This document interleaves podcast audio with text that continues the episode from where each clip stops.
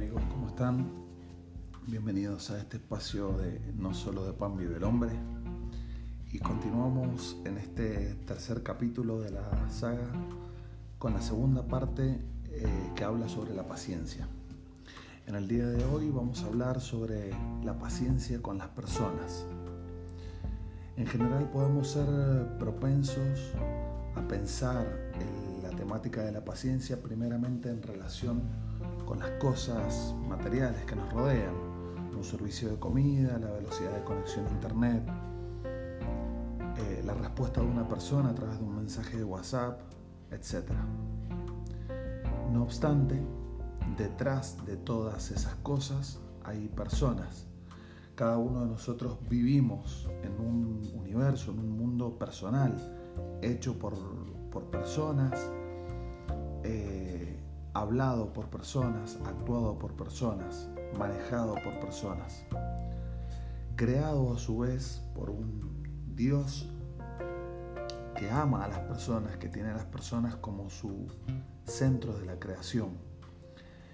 Y cada una de nuestras circunstancias diarias, incluso cuando sentimos que de algún modo están aisladas de todos los demás, inevitablemente están determinadas por otras personas.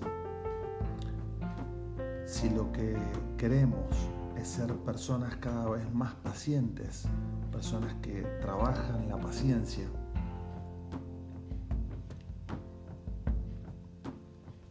nuestra vida tendrá que estar relacionada con personas reales. Cuando el apóstol Pablo nos alienta a caminar de una forma digna en nuestro vivir cotidiano, de nuestro llamado de Cristo, él desarrolla su argumento exclusivamente en términos de la relación que tenemos con los demás.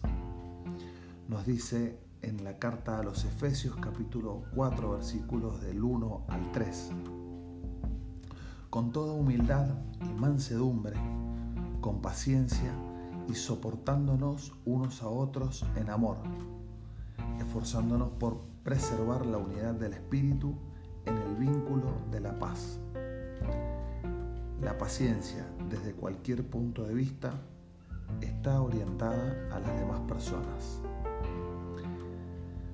De forma similar o parecida somos llamados a cultivar tierna compasión, bondad, humildad, mansedumbre y paciencia, soportándonos unos a otros y perdonándonos unos a otros si tenemos quejas contra otros. Eso nos dice Pablo en la carta a los Colosenses capítulo 3. La paciencia es soportar a las demás personas cuando no comparten nuestro pensamiento, nuestra vida, nuestro ritmo de vida, nuestras prácticas, nuestras prioridades y hasta incluso nuestra percepción del tiempo. Dice en la carta a los tesalonicenses, la paciencia es soportar a las demás personas y que les llamen y que nos llamen la atención las personas ociosas, que nos animemos de alguna forma a animar a aquellos que tienen poco ánimo, que apoyemos a los débiles y que seamos pacientes con todos. Te animamos de alguna forma a que te atrevas a, probar la paciencia en esta semana. Que te animes a que en tu ámbito de trabajo, de estudio, en la universidad, con tus papás, con tus hermanos, con tus amigos, puedas empezar a practicar este vínculo de la paciencia. Si vos me preguntas por qué, te digo porque de algún modo Dios va a utilizar estas circunstancias en las que tu paciencia sea probada para parecerte más a Jesús. Porque Jesús fue un hombre paciente como lo habíamos visto en el capítulo anterior. Porque tu vida va a continuar, sea cual sea tu circunstancia, va a continuar rodeada de personas.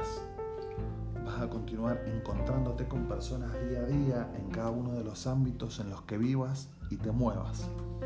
Por eso te invitamos a que puedas hacer de la paciencia un ejercicio, que si lo intentás y no te sale, no te rindas, sino que le pidas a Dios un corazón dispuesto a ser paciente al modo de Cristo.